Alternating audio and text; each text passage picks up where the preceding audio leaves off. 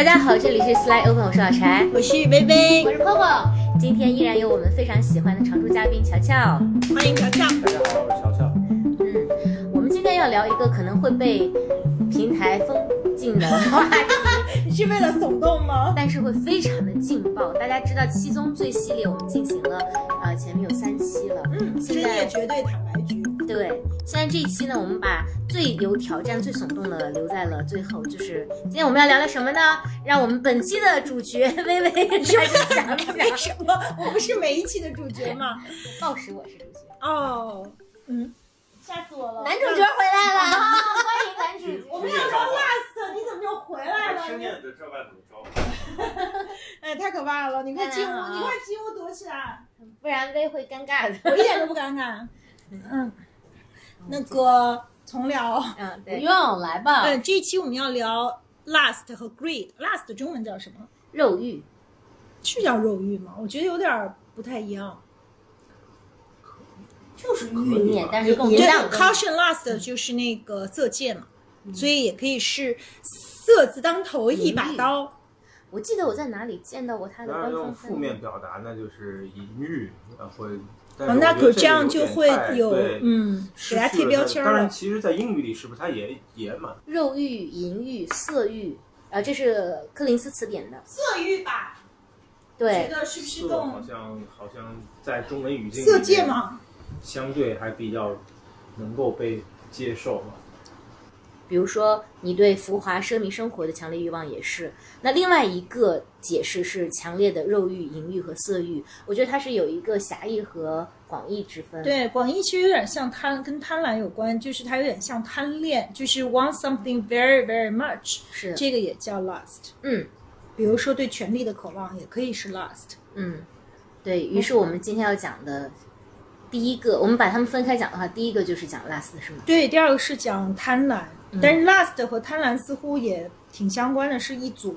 为什么觉得这一期特别难？就是很难聊，因为大家都会觉得，第一就是，嗯，似乎在讲色欲这件事情上，呃，都会有一些羞耻感吧。嗯，就是性这件事情，呃，是非常非常私密的话题，就是放在公寓里面去聊，呃，会有一些挑战。呃，另一方面，好像它就是一个，嗯。很很禁忌的话题，嗯，我们会不会被封号？嗯，我想我们可能也不会聊的那么 具体吧。嗯，哦，我想到的第一点就是跟大家分享，其实就是这个，就是我觉得可能，呃呃，就是如果七宗罪，就是我们有一次不是小伙伴们都有一个排序嘛，就对自己的这跟自我的这个认知有关，但是似乎又承认自己在 last 这件事情上非常有呃强烈的。认知的人其实是非常少的，因为大家其实不太愿意在一个自己没有觉得特别安全的这个公开的场域去谈论自己对于呃性的需求和身体的渴望。呃，就是包括我自己在我的这个咨询空间里面，也会觉得好像呃性的需求是跟智性的需求跟呃变得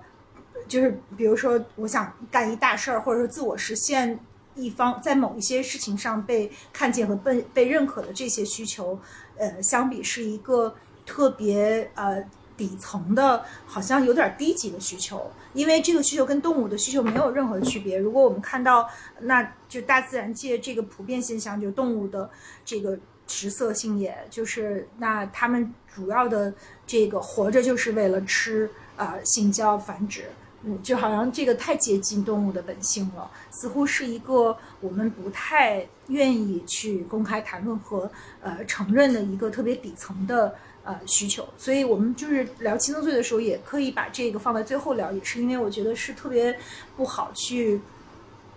不好聊的这么一个话题。比如说，Coco 同学就表示说，他这次主要就是听着，对，嗯啊呀，哦，原来是这样啊。不过刚才你们说到 last 怎么翻译的时候，我去想了一下，就是我对于 last 的记忆，因为我其实上来就想到了是当年我们去看 Lolita 的时候的那个开篇，但我专门查了一下，它它的英文没有用用的这个词，但是我去我刚才我想跟大家讲一下，我印象中对于 last 印象特别深的就是 Lolita 躺在躺在那个草坪上看书，波纳科夫描述那个男主角的视角看着他说。洛丽塔，我生命之光，我的欲欲念之火，我的罪恶，我的灵魂。洛丽塔，舌尖向上，分三步，从上颚往下轻轻地落在牙齿上。洛丽塔，这是我印象中特别清晰的关于 last 的特别直接的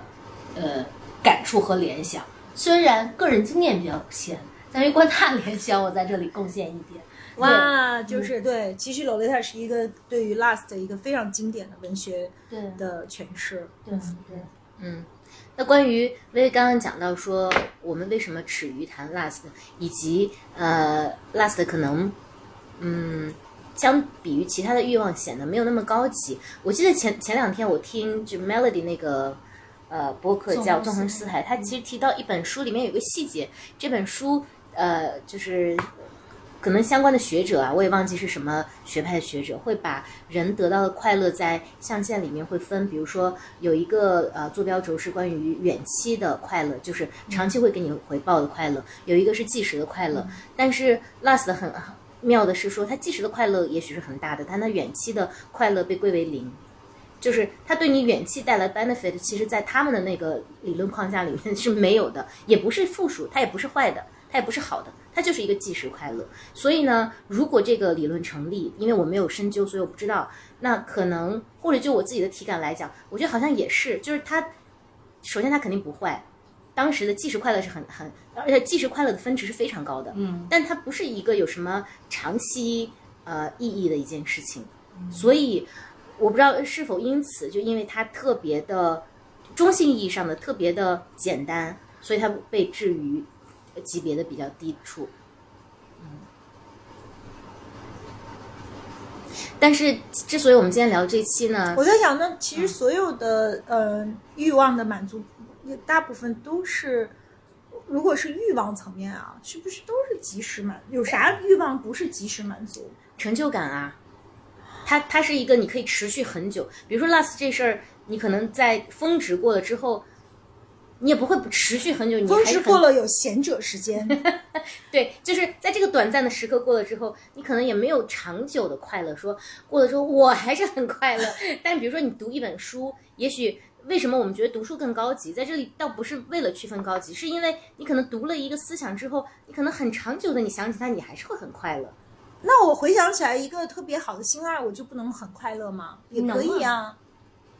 我这个是不是也是一种对于？呃，这个欲望的一种呃贬低，就是因为我们还是不还是，我觉得还是那种耻感吧，是不是？我们羞于去真实的面对它有多重要？可是羞于的原因来自于哪里呢？一方面呢，当然肯定是公序良俗塑造的，是各种宗教礼仪塑造的，但是除此之外呢？乔乔，你要回应一下吗？Last 是一个，基于你的经验来讲，个人经验来讲，不能持久的快乐。嗯，好问题。嗯，如果我就比较喜欢聊具体的事儿啊。如果 Lust 指向人的话，嗯，那按照我自己阅读的所谓的专业阅读里边的说法，呃。在这个亲密关系大三角里头，有一个就是叫做 physical passion，嗯，这个它也是这三角里边最意识最短的一个部分。通常情况下，心心理学的一个一个所谓的说法是，它只能够保持最多保持两年的时间，对某一个特定的人的这个身体的这种热情或者是这种欲望。那从这个意义上说，那我也蛮同意老柴讲的这个短时的这个快乐。可是，如果如果是两年的话，我在想它短吗？嗯，就是也短也不短，是吗？那看我们要我们想要的是一个什么时间维度的东西。如果我们想要的是一个五年、十年、十五年这样一个维度的有价值的。事物的话，那两年也许很短。可是我觉得，嗯，就我自己而言，很个人的体验，我觉得两年时间蛮长的。如果说有做什么事情可以许给我两年的快乐，我我觉得我不会特别的不把它当回事情，或者把它当得很低。那以及我刚才听到好像有一个说法，就是为什么这个 lust 好像或者是欲望，特别是肉欲，它这么被差评，在尤其是在人类文化里面。我没有见过动物差评它哈，就我觉得是其他的动物都为它生为它死都是可以的，好像只有我们人类有一个很独特的瞧不起它的或者是差评它的一个部分。我自己会更多的会觉得这里面裹挟了特别多的，就像刚刚微我很同意微微说的事情，就是有耻感。那么这个耻感又又又是因何而来？我我感觉这事儿其实挺值得被回答的。我不知道你小伙伴们有没有什么自己的答案。那我的我的答案是，我没有什么耻感。我不知道这跟我的性别有没有关系。我作为一个男性，我有没有资格代表其他男性说，我们这个性别基本上都不差评肉欲？呃，我不知道，但是至少我自己。在相当长的时间里面，是不差评他的，嗯，对。但是我感觉好像我周围的女生、女性朋友都或多或少似乎都对他有一些负面的评价。我不知道你们三个小伙伴个人的，我很想知道这件事情。对，我自己 Q 吧，老柴，你你对。肉欲的看法是怎样？我我觉得要怎么定义？其实我们这一代人相对还是有一些进步的。我觉得我们这一代的女性，其实对于正常的身体性行为，其实是还是呃蛮开明，甚至蛮欢迎的。但是我们在讲说 lust 为什么是七宗罪之一，就是他因何获罪？就为什么？当然，可能当年的七宗罪的这个定义是有它的时代背景和它的语境的。但这即便在我们现在的时代，可能大家会。评价一个女生，或者说去真的是鞭挞他、榨取他的时候，会说这个女女性很淫荡或者怎么样。那这个标签会经常以跟 lust 相关的会贴在呃一个人的身上。所以呢，就是我是在想说，在正常的性行为和我们所嗯不耻或者说所批评的 lust 之间，或者说被众人所批评的那个 lust 之间，可能这个程度或者说性质上是在哪里发生了变化？那就我个人而言。呃，我觉得一个是是度的问题，就是过度这件事情，如果对社会不造成伤害的话，我觉得没问题。但我个人觉得可能会比较伤身，就是这是 伤肾啊伤身？伤身就会伤伤肾就会伤身，所以这是第一个维度。那第二个维度就是是否因为个人的欲望强烈而造成了一些呃对他人的伤害？那这个可能是大家会经常会嗯。以他为耻或者以他为罪的一个原因。那当然，比如说在一些特殊的宗教社会里面，是因为他们的教义不允许这样。我们且不论这个教义正确与否，如果这个教义是大家所公认的，那么由于某个个体的 lust 去对这个教义有所呃触犯和违反的话，那这可能是他们会认为他有罪的一个原因。那对于比如说在我们的社会里面，大家会觉得哦，这个女生，其实我觉得我周围的人对于这一点还是比较包容的，除非是说。由于某个人的 lust，比如说在职场里面，那由于某个人不知道他是有意的 lust，还是说他天生的 lust，他比如说以非呃正当手段竞争，假设他又是我的竞争者，他赢得了我，那我就会对从我很个人的角度，我就会去很看不起这个女生，而且我就会觉得这不正当，这个是一个我不知道对不对，但是我会天生会觉得这不正当，比如说。我们在职场上竞争，那大家就拿出真本事试炼，怎么你还能用这个呢？但是我也不知道这是不是我的一个呃狭隘看法，对我大概就是这几个层面，就个人层面、社会层面、身体层面。嗯，嗯，不满意。就是在问的是你自己觉得你你你你是一个拉丝的人吗？我一定就太绕了，就是要问的是这个。乔乔的问题本来就不是这个，是这个，是你追加的这个问题。乔乔，你到底问的是啥？我我觉得这个 Coco 问的更有意思，可以沿着 Coco 的问题回答，我可以再给一个答案。对，我可以很真诚的聊，我不是因为羞耻所以把 last 排在了。很后面，很后面。我七宗罪排位里面，它很后面。就我觉得我一定不是一个 last 的人，我觉得我是一个非常正视性需求和性行为的人。呃，但是我的确不是一个身体欲望很强烈的人，这点也要也要承认。以及我觉得它跟年龄阶段非常的 有关系。我觉得我自己在十八岁到嗯二十八岁期间，还是一个欲望比较强烈的人。但之后呢，可能就有很多事情分走了我的注意力和精神，所以的确，我跟这个话题也不是特别熟啊。那这跟做妈妈有关系吗？做了妈 妈的女性会对于性的看法会有一些生理上的变化。这一点一定要跟大家分享，就是这是一个做妈妈之后女性的一个特别大的呃丧失，但是它也是阶段性的，大大概在你从怀孕，其实怀孕期间还好，在你生育之后的一年内，反正对于我来说，就是那个荷尔蒙激素是非常低的。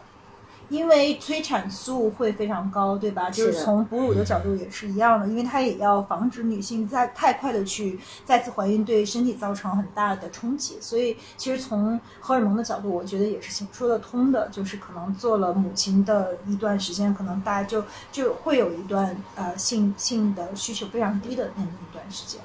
以及我刚刚讲到，比如说从二十八岁之后，那时候我还没有做妈妈，这中间还有长长不对呀、有一个传统说法，就是这女性的这个性需求是随着年龄增长越来越强烈的。对，所以我觉得它是一个特别，首先它是一个特别个人化的原因。那我自己分析为什么我二十八岁之后它就取代了，这里面有个特别有趣的现象，就是因为男性和女性的生理构造不一样，所以 lust 这件事情，我我的体感是男性是更有攻击性和呃进攻和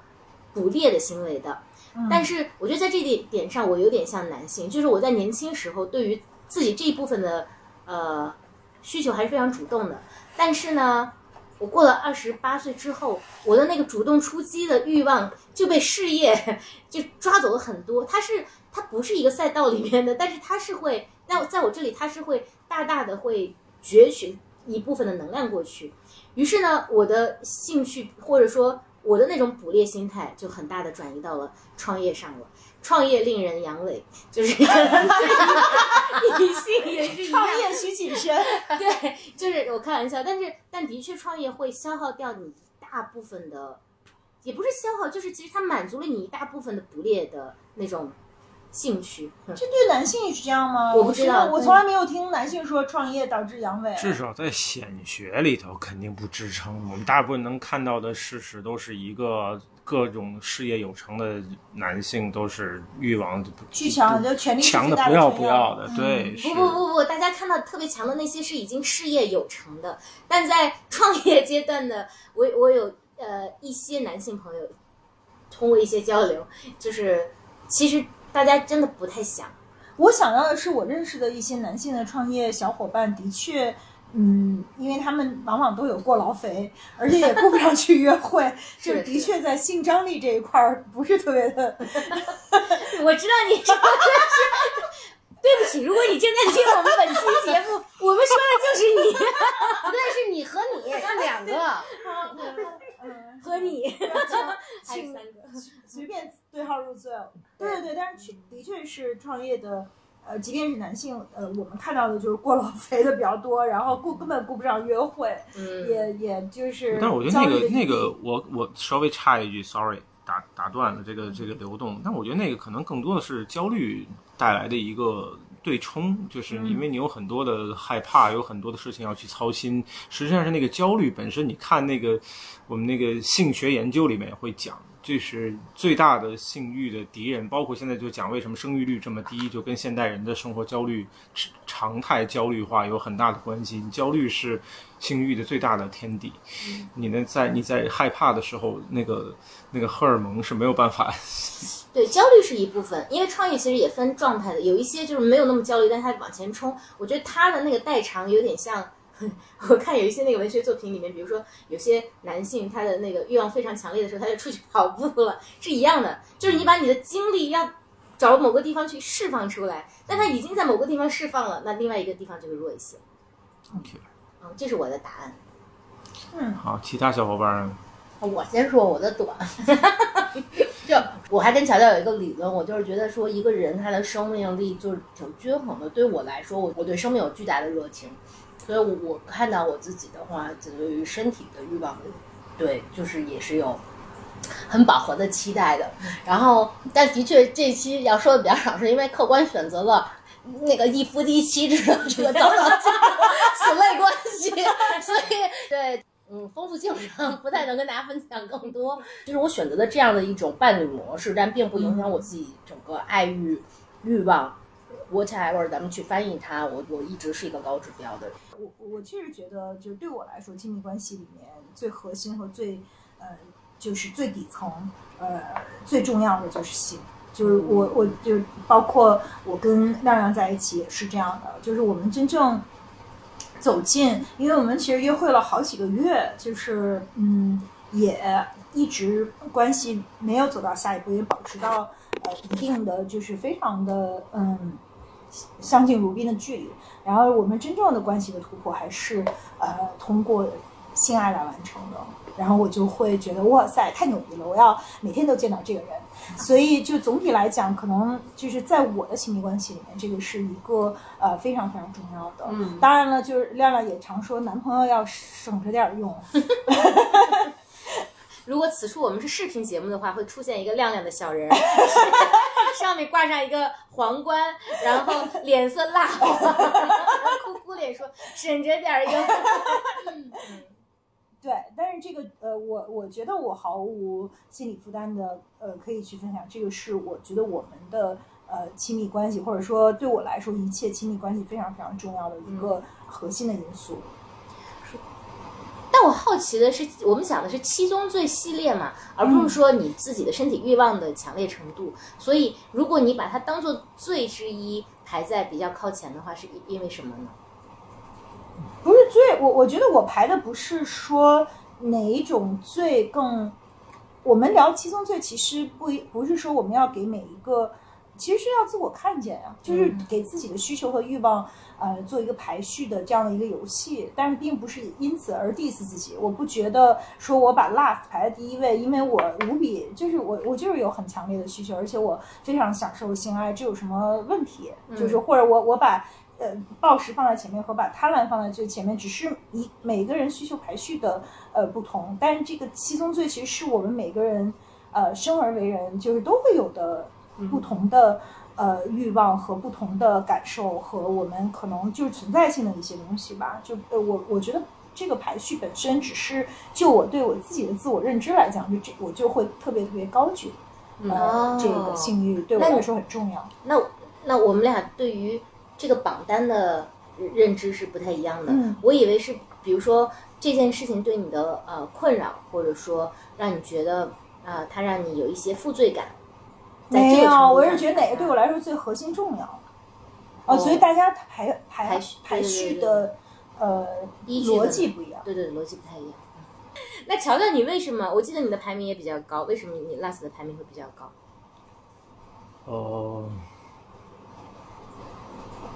我觉得这是我自己跟我自己，我我其实最近最近才发现，呃，我对 lost 这件事情是有一些负面的看法。我我年轻年少无知的时候是很喜欢的，我觉得永远不会嫌太多，呃，只会觉得不够。然后，慢慢的走到一个自己非常认可的关系里面以后，我就觉得好像，我不知道这是，其实我很想去聊这个话题，也跟这个有关系。就是我会，我脑袋里面莫名其妙的有一个认知是，我觉得 lust 对于关系来讲是一个破坏，嗯，就是。特别是一个特定的一个亲密关系是一个破坏，因为就像刚刚我跟小伙伴们分享的，我们所谓心理学视角上的一个 physical passion，对一个特定人的 physical passion 是是有保鲜期的，有保质期的，最多不过两年。那么一个好的关系不可能我们只有两年的时间，那么这两年度过之后，这个关系里面就面临着一个 physical passion 的缺失。嗯，那那个到了这样的一个时候的。以后，那这个 lust 这个欲望指向性的这个欲望，就会变成了一个非常危险的，甚至具有破坏破坏性的一个一个一个元素。嗯所以我是从我意识到这个部分、感知到这个部分的时候，就开始对自己的这个欲望有一些负面的看法。所以这是我跟我自己很曾经很长的时间很不和谐的一个部分。对，所以我其实也想带着我自己的这样的一个挑战来问，听听小伙伴们有没有这样的困扰。对因为强调讲到说他自己关于 last 的负面感受源于他在某日认知到，嗯，last 可能对婚姻关系的对抗和毁灭才开始的。那我觉得可能是不是因为如果按照 乔乔前面分享的常态的心理的规律，我们去讲，呃，天然的肉欲的吸引力，它的常态保鲜期是两年的话，但是在相对的亲密关系中，我们其实是一个固守原比较两年漫长的这个 journey。第二个是我的感受，就刚才我也在讲一件事情，就是说，我觉得，呃，两个配偶之间，他们注他们对于 last 的期待，很有可能是不同频的。就是大家要一起去守护一个注定在两年左右常态来讲衰灭的东西，但是天然每个人被匹配的对于爱欲的要求又是不一致的。那么，所以这里面是有很多困难，它本身就和婚姻天然的关系和亲密天然关系是有一种对冲，所以其实你会 position 它在于你意识到说，其实爱欲其实是对冲了相对来说彼此承诺的关系，所以其实这是你看到的你觉得负面情绪的一个原因，对吧？嗯嗯可以这么说。嗯所以我我我其实特别想聊这个话题，因为没被问到啊，我主动我主动 Q 我自己。嗯那个我其实很想聊这个话题，我感觉就是这个话题对于我它有双重的意义，一个是纯粹个人的生活里边的意义，嗯。还有一个就是我很，嗯。因为我觉得，呃，性性欲之所以位列在这，也顺顺便去回应刚刚老柴的那个问题，就是性欲为什么会位列七宗罪之一？我我自己其实原来想跟小伙伴们去聊这七宗罪，我我自己心里面的野心就是把这七宗罪去魅，就我不把它，我从来不把它看成罪。我觉得把这七个欲望罪化的那个罪，比这七个所谓的罪要大多了。那我感觉其中一个最冤的部分就是，啊、欲身体的欲望。如果我们把 lust 狭义的定指向这个部分的话，那我特别特别同意刚刚微微讲到的一个部分，就是这个几千年来的所谓的人类文明里面，在作为群体 suffer 性欲这个罪的，就是女性。虽然男性他如果在这个相关的 behavior 上面出了问题，他也会被 diss。但是我们可以看到，那个 diss 纯粹停留在舆论的部分。嗯比如说很有意义的一对儿人，西门庆和潘金莲儿。嗯，我觉得男性讨论西门庆和女性讨论潘金莲儿完全是两回事情。没有男性 diss 西门庆、啊 diss 西门庆的是所谓的社会。男性不 diss 西门，男性羡慕他还羡慕的来不及，是因羡慕生恨，恨自己没有那个颜值，没有那个家业，没有那份吸引力，可以为自己赚到几十年那么多的女性的经验和经历。那我看到女性去讨论潘金莲儿，可不是在羡慕，我觉得没有半分羡慕，可能也没有，是吗？就能不把它用口水淹死，已经算很不错了。所以我在我在想这背后的差别，我是自己是非常呃认可以及非常反感刚刚微微讲到的这种很爹味儿的、很男男权味儿的这种这个是男性凝视视角下的女性的权利，呃，女性的性性权利、性欲望。对我自己从这一点上，我是特别坚定的站在为这个欲望，特别是女性的身体欲望的。如果说可以为他摇旗呐喊的话，我会愿意为他摇旗呐喊。那还有一个我觉得更有意义的，可能就是我。以前也跟微微表达过，就是我会很喜欢聊具象的问题。那我觉得我自己回到我自己对那个这跟这个话题的那个爱恨情仇，我就在想我自己的耻感，也和这个男权的。视角其实是一样的，我也跑去站在一个所谓的政治正确的意义上去 diss 我自己的身体欲望。我觉得身体欲望不 deserve 这样的一个 diss，尤其是我自己的身体欲望也不 d 也不 deserve。然后也回应刚刚老柴和。三个小伙伴其实或多或少都讲到了这个职场的部分。那我记记得我之前也跟小伙伴分享过，我说男性从来没有过类似这样的困扰，就是男性啊，如果去呃用自己的性吸引力在自己的事业里面为自己谋取什么成就，这会不会是值得他自己去剥离的一件事？我说过，我没见过一个男人。去做这种剥离，没有任何一个男人会怀疑他自己的性吸引力。如果在他的成功里面扮演了一个角色的话，这份成功会不会打折扣？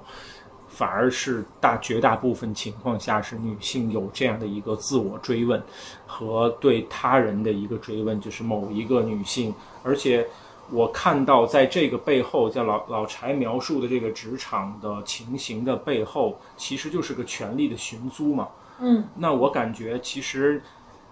我想跟老柴说的事情是，如果那个男领导愿意睡男下属，男下属也会去做这样的事情。就是这是由一个不正常的环境，所谓不正常，就我觉得潜规则胜过规则，在这样的一个。环境里面所有的人都会去 follow 那个潜规则，是吗？那只要最重要的一个部分就是，如果我能拿到成就，我不在乎我用什么样的方式。我也之前也特别，我还在我自己的工作空间里，我会跟我的来访者去分享手段自由这件事情。嗯，就是我会觉得，当然公平和不公平这是 another story。就像刚刚 Coco 讲到，我同意。站在公平竞争这个视角上，我们去讨论这个话题有它的一个单独的意义。但是，我觉得如果把这个话题内嵌在我们今天的这个话题里面的话，我想说，那不是女性的问，不是那一个或某一个去寻租的女性的问题，是他妈那个权利的问题。丫凭什么可以去随便的予予予求另外一个个体自己的一个？身体的资源，是是是这个滥用权力的这种情况导致了权力的寻租，而我们不能说为了去取得成就去做这样的 compromise，去做这样的选择是一个更大的一个问题，这是我自己的一个观点。有道理，不过我在这里必须补充一下，就是我所反对的，当然一定绝对不是针对女性，而是针对就如果说那个男性他为了这样去也去。走了这条路，那我也是反对他。我反对的是，就客户上说的，我反对的是不公平。关于职场的那一部分，我还是觉得，就是为什么我觉得正当竞争特别重要，我还是觉得他会在方法论上会削弱女性竞争的立场。我我我 credibility，其实这个对男女来说是公平的，就男性要这么做一样的，就他是的，是的，但是就是说可能呃，很，很不幸，这个这个。关于这个权利问题，可能还是男性寻租的情况更多吧。所以就是通常这个利用性作为他的工具的，呃，更多的是女性。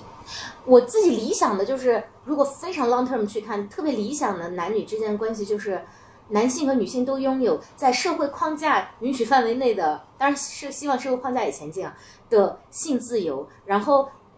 但是大家就一码归一码，商业归商业，性归性。然后我我想要性，比如说我。就喜欢我老板，或者说我就喜欢我下属，我可以分开来讲，但是我我还是不想把他们俩掺和到一起去。嗯啊、就是我们今天比的是武艺，那我们就比武艺；明天我们要比射箭，那我们就来比射箭。两个放在一起呢，我总觉得哪里不对，但我今天又好像说不太清楚它到底哪里不对。嗯，是这样的。嗯嗯，所以我们讲了这么多呃 lust 的问题，那其实也讲到说他可能跟贪婪某种程度上也是一回事，可能就是你对身体欲望的一个贪婪，就导导致了 last。嗯，那到对，你是想非常平顺滑滑顺滑的 呃，对对对，转移到下半场我。我觉得 last 的这个呃，我们聊的其实是最难受的一期，就有点儿就是大家有有点儿不知道该怎么去。可见他还是挺难聊的，是吧？它是挺难聊这的是，这个个体的，我们每一个人其实都在 suffer 和我们我们自己和他的一个更 personal 的一个关系。对，嗯，我我想嗯分享一下，就是其实，嗯，就我有一段时间就没有 last 了，其实这个才可怕呢。就人可就是其实有 last 是一特好的事儿，嗯呃，有嗯有，因为我我自己有就是特别长的时间是是呃单身，那单身的时候就是那嗯最开始还是有很强烈的欲望，当然我们就有一个伟大发明叫 vibrator，所以它其实伴随了我很很多很多年，然后有各种各样的型号，我有各种各样的呃这个款的，然后各种反正就是在这个事儿上我也是呃一个。反正就是我每次闺蜜聚会的时候，我就给大家推销各种 我们都被推销过，以及此处我必须大声广告，没有比 Slide Open 更 open 的节目，这都拿出来说。没事儿，也许要是不行，我们再薇讲薇还特别不见外，经常说这这这你拿去试试。然后，然后，然后 Coco 就问说试试：“你洗过了吗 哦天！然后那个有有，以至于有一段儿就是给呃闺蜜嗯生送生日礼物，我们老互相送的对，就我们不送别的东西，就就送这个，就是各种新款嘛。对对对就是呃，我就伴随了我们很多呃，至少伴随了我很多年，我觉得呃特别特别重要，就是因为呃它能够帮我去释放一部分的这个生理的呃嗯需求，这样我才不能不会说在这个单身的生活中这么 suffer。就我我反而觉得就是 vibrant 它的最大的好处是，呃，你可以在性上我们确实更有自主的选择，因为一个比较差的情况就是说我们其实呃不喜欢这个人，但是我们确实有很大的这个生理的呃需求再去跟一个男性发生性关系的呃感觉，其实事后你你就是说那个他不长远，其实我觉得有有的时候这个性的 last 它非但不长远，它还可能让我们感觉特别差。嗯特别是当我们就根本不喜欢呃一个人，可能会跟他有一些肉体上的呃纠葛的时候，嗯其实那种感觉是非常差的。但是，嗯所以其实呃，我觉得嗯，就是这个 Vibrator 给了我们很大的呃在身体上的这个进退的这个自由。嗯然后另一方面就是，呃，我记得有一年，其实其实并不多久之前，我过生日的时候，还跟呃嗯好多呃我们这个闺蜜的小伙伴去搞了一个很活色生香的 party。其实那个时候我们就会去尝试，就是大家呃身体上的这种互相的抚触和一些，比如说滴蜡什么，就哎呀呃就滴蜡了吗？没有滴蜡低滴蜡了低了低了啊，好，就是那种！I am the organizer，我对对送的这 party。你是不是缺席了？因为因为我当时怀着孕，所以有一些环节我没有参加。对，其实它就是一个 workshop，就不是呃大家就是也别想歪了，但是想歪了也没关系，就是那个这很难想正了吧？对就是滴蜡，关键我还怀着孕，他们说你给小杨做的什么胎教？真的前头挺严肃，说大家都穿特美啊，特别活色生香，结果大家坐那儿了，然后那个主主主讲小片儿打开了 PPT，对对对对对。对，特别严肃。小片儿还打开了一 PPT，然后他特别认真的呃准备了，呃，其实是对于我们身体的一种呃了解和打开，还有就是我们去体会呃别人的呃双手在很认真的全心全意的在抚触你的时候的那样的一种感受，就是你你是我觉得是非常美好的。我记得小片儿还让大家去幻想说，你就是你也可以辅助自己，就是如果你是一个外星宝宝，第一天来到了地球，然后你不知道身体是什么样的，皮肤的表面是什么样的，你就去重新用这样的一个外星宝宝的眼光，重新去摸摸自己的脸，摸摸自己的身体的那种。跟自己的身体发生链接的那种感受，其实那个对我来说是非常非常呃美好的体验，因为那个时候我还不认识娜亮，然后我也特别 sexually frustrated。我那个时候去上小片儿课，主要就是我有一种就是巨大的中年焦虑，我觉得我就嗯，有一句话就跟什么呃有贼心没贼胆，最后连贼都没了。我觉得我那个时候就是一个连贼都没了的状态，然后我就特别害怕自己提前衰老。就是我甚至对 Viber 都没有兴趣了，嗯就是那个时候是我真正特别焦虑的。我我记得我还去看医生，然后我还去那个嗯医美，就是他有那种嗯。就是给保呃生殖器保养的项目，就是我其实也后来医生就我还保养去了，因为我特别的对自己的身体产生了呃巨大的焦虑。后来医生第二天还特别贴心的回访说，嗯，你有什么感受吗？嗯，你你先生给了你什么新的反馈吗？我我就是特别尴尬，说我我我保保养了也没地儿使啊，就无从给你反馈。又是一个没有用武之地的。对啊，还花好几万块钱就是保养哦，这么贵啊！嗯你买个 package，哦，好几次，就是医生说保养一次它不管用，嗯。就是什么嗯刺激你的胶原蛋白生长，反正我觉得那个完全是呃基于一种呃性焦虑和就是对于自己的这个年龄的增长的这个性性魅力的一种不确定和焦虑吧，然后然后就上了各种。乱七八糟的课，后来嗯认识亮亮以后，发现我还贼正常，啥啥焦虑都没有了，所以那还是一个心理问题吧。所以我只想说，其实嗯，大家在 diss last 的时候，我自己的身体感受就是，last 就是一个呃巨大的生命力，就是有嗯 last，我们才能有前进的动力。嗯你去 diss last 是一个呃对自己非常不好的事情。嗯，我特别喜欢你补充的这 part，，特别好。快来讲讲你的共鸣。嗯，我我觉得，比如第一 part 就是去讲到说，我觉得我生命中也是有那种就是 last 的缺席的时间，但你或者工作特焦虑的时候就是这样的。对反正每个人不一样，我是这样的。就是你的那个感受是，就就是完全没有这一 part 的存在，但你细想那段时间生活是特别黑白灰的，就是会有。然后，对啊，以及我就觉得，我觉得 last 不一定都是性的部分。我我记得可能在某一个时刻、某一个 moment，你突然觉得，哦，那个发丝好漂亮啊，那个手你好想去摸一摸，就是那种欲念涌动，然后你觉得那个整个那个 moment，你看人间都是多了一层颜色，那个感觉特别好。嗯，对，其实我们生活中已经不再老有这种 moment，但是有一真的就是因为我我在想的就是说，我我会觉得说我是很靠后才会对肉身有强烈的欲望，就是就是小时候感觉很多东西都是被文字，就甚至比如洛丽塔的那个中文叫一树梨花压海棠。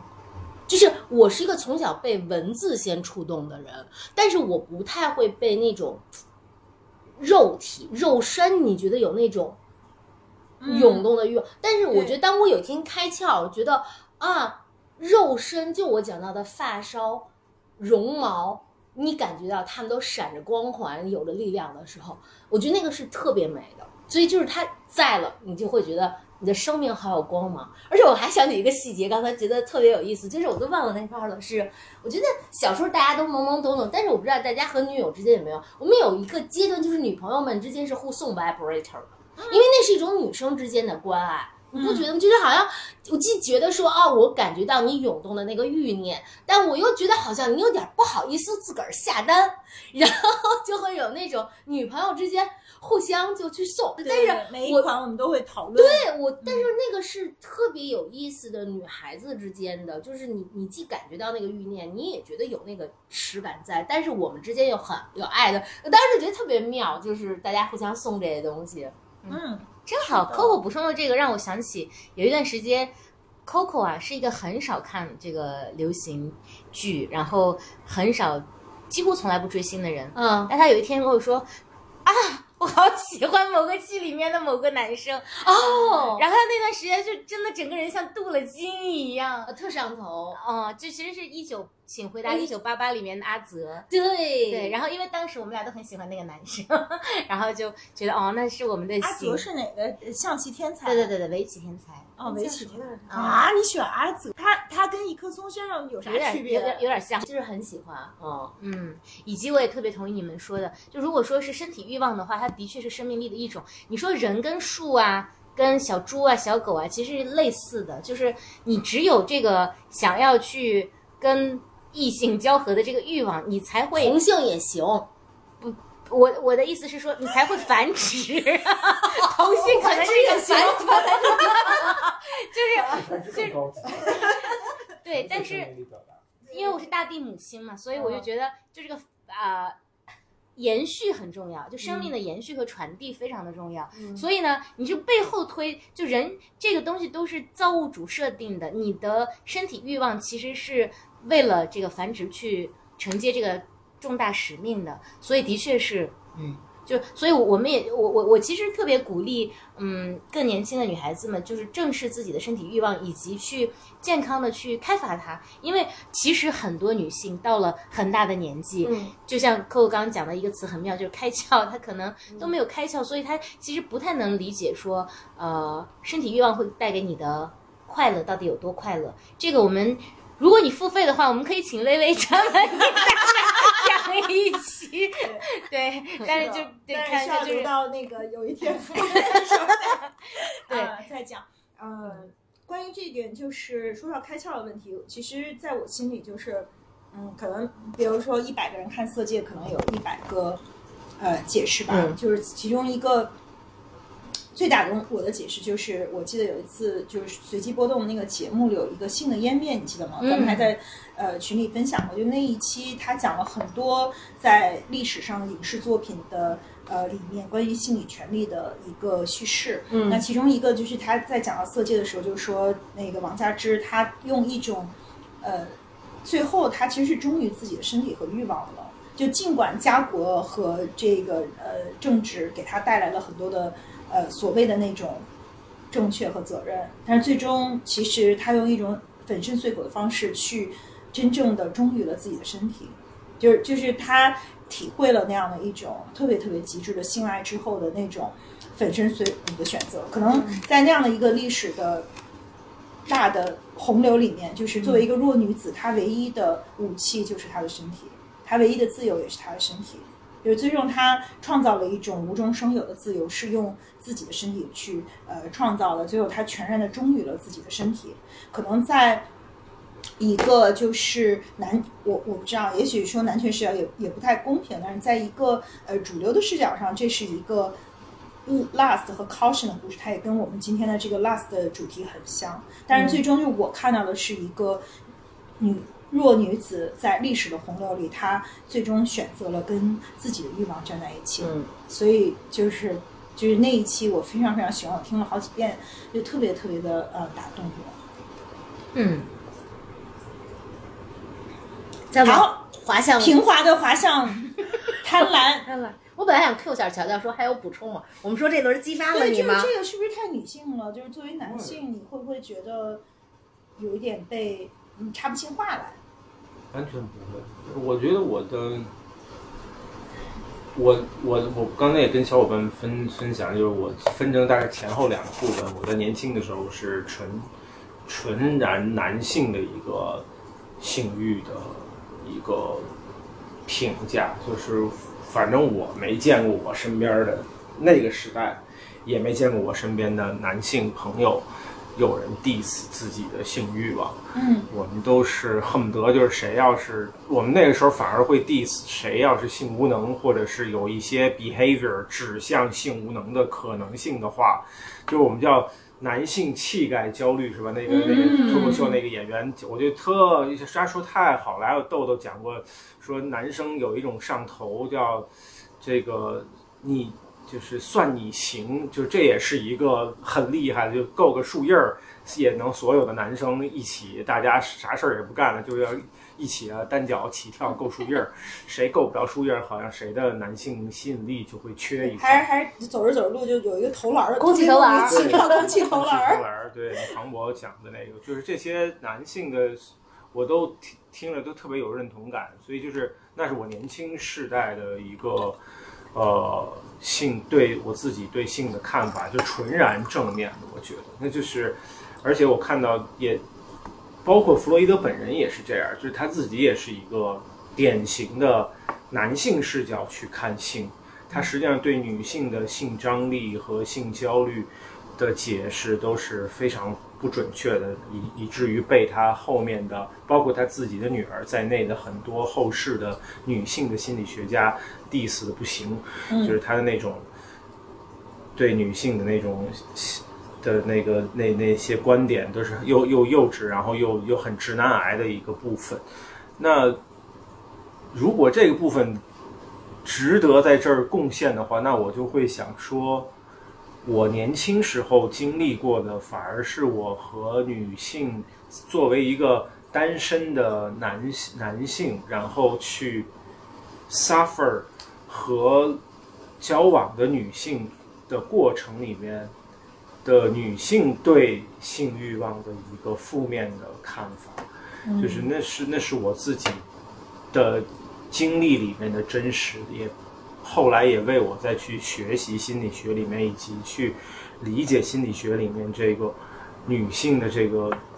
特别是和权力相关的视角的这个性权利的这个部分有很大的帮助。因为我看到真的看到我身边的好多女生是很不自由的，就她们在去。远远没有像男生这么把性当成一做一件理所当然的一个性快乐是一个理所当然的快乐，然后性的欲望是一个很理所当然的欲望，甚至会可以把它是一种冒险，是一种对所有的男生有趣的事情，对吧？最有意思的、最值得的，恨不得就哪怕哪怕作为一个成年男性，有了责任感，有了家庭，甚至有了孩子之后，在男性之间谈起性的欲望来，他还像白莲花一样，他嗯从来都不是饭米粒儿。就是最值得被高举的一件事情。呀，也到了像像我自己这把年纪，也我身边也有很多男性去焦虑自己的男性的性能力、性功能等等等等，活在这些。我觉得男生好像至此是少年的有一个核心的原因，就是性的这一趴永远都过不去，也甚至也没有办法把它超。升华成，因为像刚才我们我们心理学视角里面会讲一个很奇怪的词叫升华，就是嗯甚至我们有曾经有一个政治正确的性观点，就是如果一个资深的，就怎么样去衡量一个资深成年人的成心理成熟度，就是看他对性的升华能力。如果他的性对于他来讲还是性，那不成熟。嗯，除非他可以把它引向升华到事业啊、对，恨不得大爱呀，为整个人类做贡献啊，为利他呀，嗯巴拉巴拉等等 legacy 啊，把自己的什么东西传承下去啊，嗯等等等等。只有投身到这些更抽象啊、更更价值价值观里面所谓更靠上的一些事情的时候，那个成熟度才匹配他的性成熟度。性性，也就是说，或者反过来说，他的性成熟度匹配他的心理成熟度。嗯一个不能够把性转化成升华的部分的成年人，是一个所谓有问题的。那从这个意义上来讲，我自己也会看我自己的性欲有一多了一个所谓的负面的部分，就是为什么我还没完全把它升华到我自己的作为一个咨询师的一个事业的成就上，或者是作为一个 family member 给我的 family，然后给我身边的朋友，甚至整个 society 整个社会有没有什么更更超然的一个价值？对，那我呢，在对于我来讲，它还是一个非常实体化的、特别真实的一个欲望横在那我觉得很好啊。也许我们疯狂上价值，就是因为我们没有办法去这么直接的去面对它，所以我们才需要给它 上价值。其实它就是，我觉得也原动不是力吗我？觉得也不是，他就是如果说王佳芝最终是一个自由的选择的话，我我是尊重这一点的。我是觉得人有千种形态，就是每一个人他可能最想让最让他的嗨点，就每个人的嗨点不一样。有些人的嗨点可能就在于性，那有些人的嗨点就在于。呃，钱、名利，有些人的嗨点就在于奉献，有些人的嗨点就在于为信念献身。那我我忘记了是谁，王力宏还是演的，可能串戏了，演的有一个角色，就是演清华那个片子叫什么？问东西，对对对对对，无问东西。所以，呃，所以我我我我觉得，就比如说他最终是为了更崇高的事业去做了他的贡献，我我觉得他的嗨点也没有问题。所以就是我我我觉得比较理想的就是大家对性不要有羞耻，因为它是其实它是一个天赋和财富来的，它是上帝给你的一个礼物，那你可以好好去开发它，但是可能你也拥有选择其他的自由，这这是我的观点。Coco 呢？那 你来表达一下你的观点。有挺好的。嗯，朴实实用的一个，真心的，嗯，不上价值也挺好。还最后要聊一下，就是关于这个让我印象特别深的文学和电影嘛，都没准备啊，我也没准备，就是现想，因为这个方面电影还挺多的，文学就更多了。要不聊就收了。好像突然袭击，脑子里面一片空白，我就只能想想到啊，《金瓶梅》和《肉蒲团》。居然是你想到的，如果再补充一个，还有灯草和尚。你懂得可真多。我都不知道啥是对，灯草和尚是啥？三级片不看的吗？没看过这个。嗯我这个好像之前讲过，但我觉得这个的确是我记忆中跟欲望特别相关的一个电影，叫《巴黎野玫瑰》。然后对，然后为什么呢？因为它是我人生第一次全家一起观摩的毛片儿。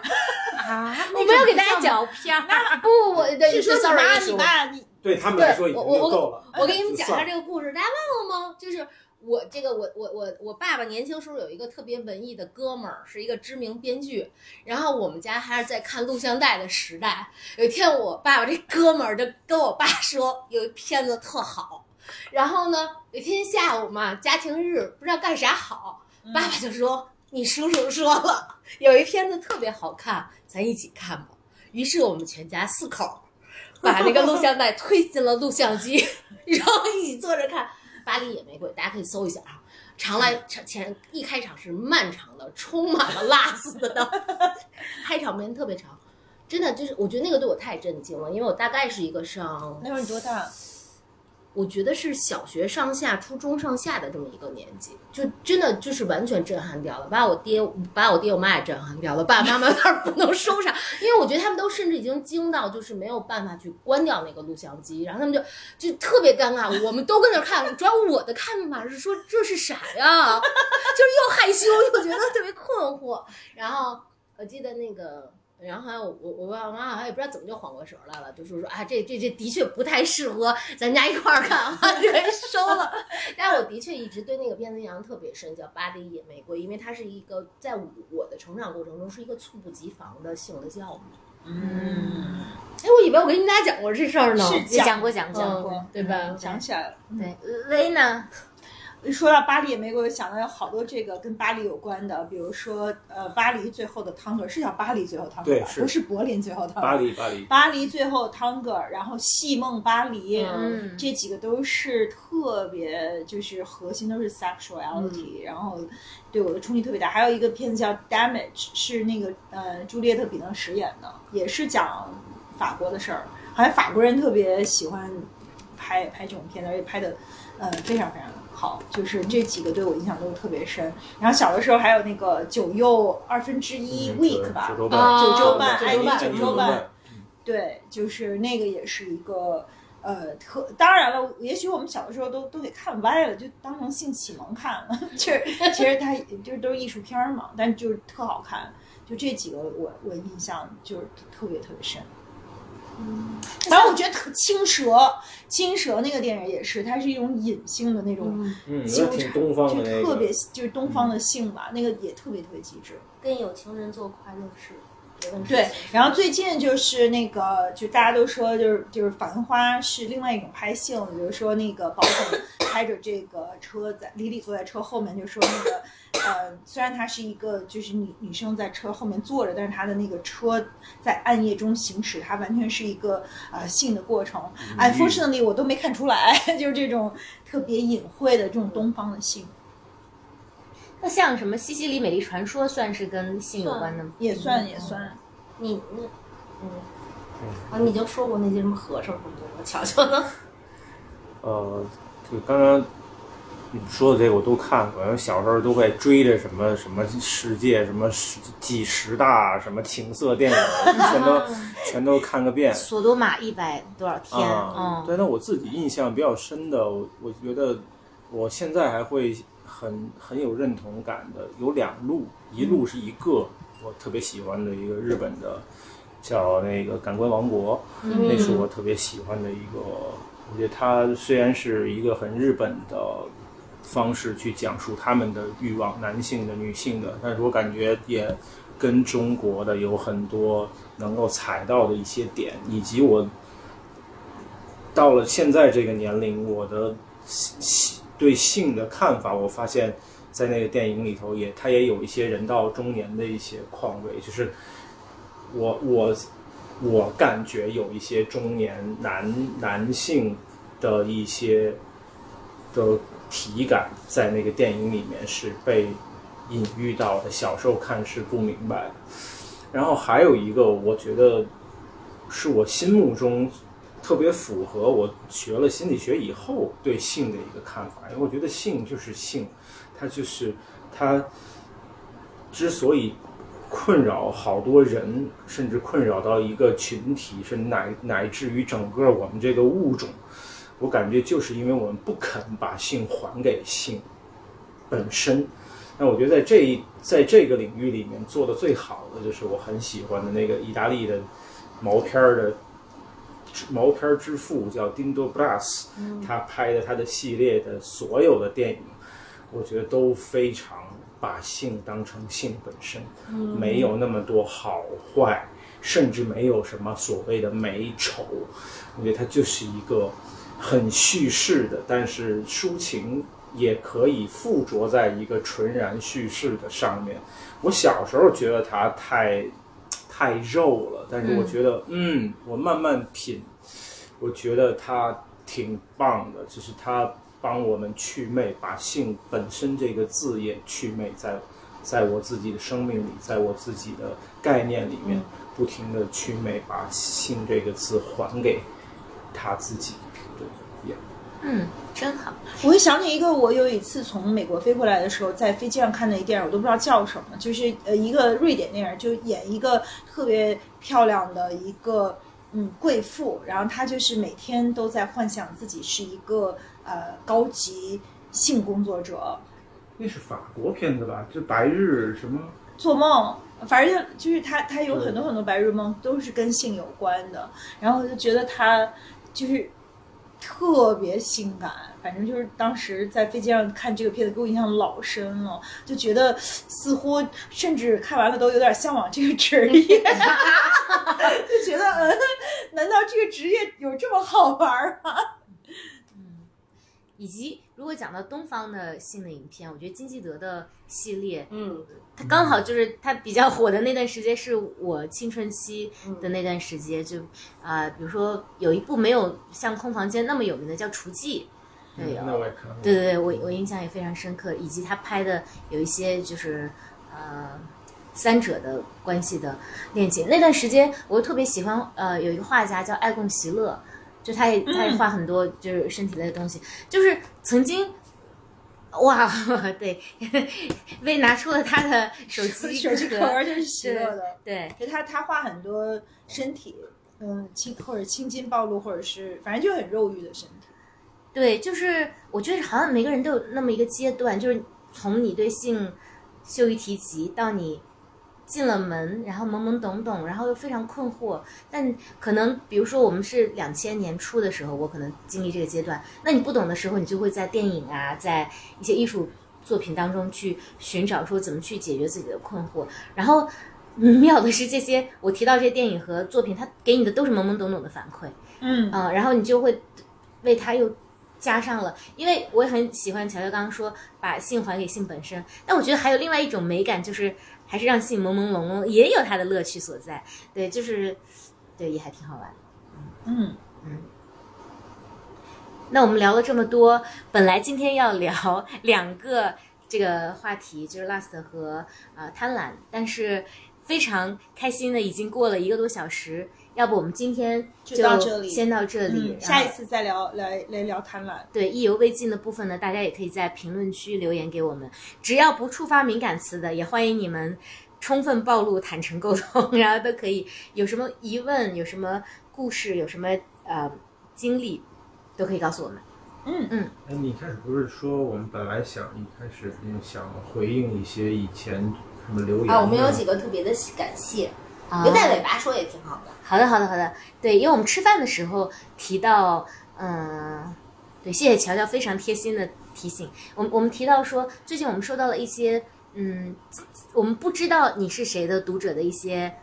留言，嗯，都都觉得特别好。嗯，Coco 先跟我们分享一个，啊，我我其实是有一天，嗯，被一个我长久认识的工作合作伙伴 Q 了一句说：“你是 slightly open 的 Coco 吗？”我说：“啊，是啊。”然后就是我们俩一起相处了几年，他可能终于对上了。然后他特别可爱的就是，呃，给我和微微和柴寄了一一。一瓶酒是他专门买的，我本来信誓旦旦说给大家带过来，今天忘记了，对不起。更可爱的是说，他认真的给我写了，给我们写了一封信，就说。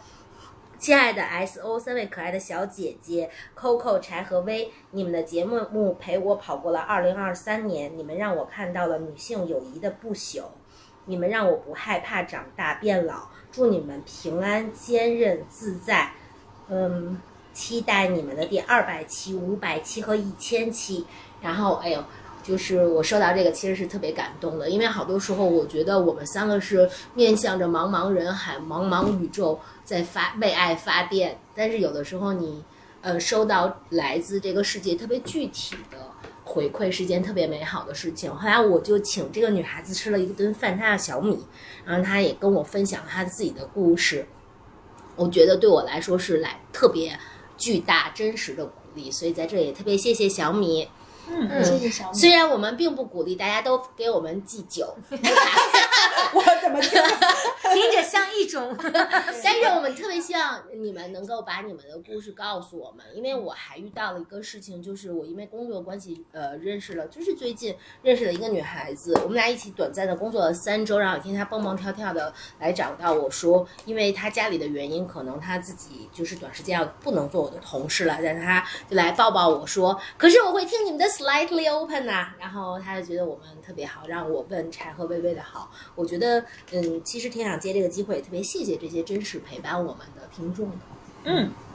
薇好像有一次也在工作场合碰到了我们的听众，是的，而且就是因为声音被认出来了，所以我觉得还挺神奇的，嗯就是一个非常非常工作的场合。嗯、但是被认出声音，然后呃，说是我们的听众，也是真的是特别特别开心。对我，我因为还有另外一档播客叫 Holy Duck 户外电台，是讲户外的内容。嗯我最近呃一期叫做裸辞去做小红书博主到底挣不挣钱？然后我请到了一位二十六岁非常非常可爱的女孩，起因是我们在小红书上认识，我发现他是一个户外的博主，这跟我的工作也有关系。结果 在录制节目的时候，他告诉我说，他为什么是一个户外博主呢？是因为他在二十五岁的一天打开了小宇宙，第一次听到了 Slide Open，我们讲的就是徒步那一期，呃，叫人生生是一一场场徒步，步步履不停。对，他也呃完整的背出了这个题目，然后他就因为刚好在工作非常纠结的时候，他说啊，原来还有人可以去大自然中行走，原来这个就是徒步。然后后来他就去了解到，原来也有很多人就是专业做博主，他就裸辞了，然后他就成为了这个博主。我觉得缘分真是妙不可言。另外，他非常喜欢我们的有一期节目叫做啊、向内扎根，向外生长。向上生长，向下扎根，嗯向内扎根，向下扎扎根，向上生长。对，然后总之他就以此作为他的座右铭，也写在了他小红书账号。他小红书叫做凯瑞瑞子，是一个非常可爱的一个博主。然后因为大家知道我前两天发布了我的新品牌，耶，而且都售罄了。还没有还没有还可以下单啊，但是快售罄了。对对对对，哎确呀，我我跟确实卖的很猛。两个捣乱的闺蜜，就因为他们俩又下单了很多，所以就我导致我现在库存不济。然后就是因为有很多朋友都非常帮忙，然后大家都转发，我就有有一个姐姐是我还没有来得及跟他们说，是温迪。啊啊啊！然后温迪就在他的转发的朋友圈的留言区就看到一个人说说啊，这是 Sly Open 的柴吗？说他们每期节目我都听，所以我就觉得就像 Coco 讲的，我们以为我们只是在向宇宙发射信号，其实一直以来收到的回响也有，但我们不知道有这么多人其实是在默默的跟我们共鸣，然后一起成长，所以就非常开心，也感谢大家。嗯谢谢大家，谢谢大家。然后最近我们三个还说。呃，最近因为有很多很多的听众给我们留言，我们三个也特别起劲儿，经常半夜来点上爱心和大家聊一聊。所以如果你听到这里，呃，如果你还有力气的话，可以发个信息告诉我们你是谁，你在哪，然后也给我们更大的动力。好，谢谢大家。那我们这一期就愉快的跟大家说拜拜喽！再次感谢乔乔的做客。好大家。拜拜。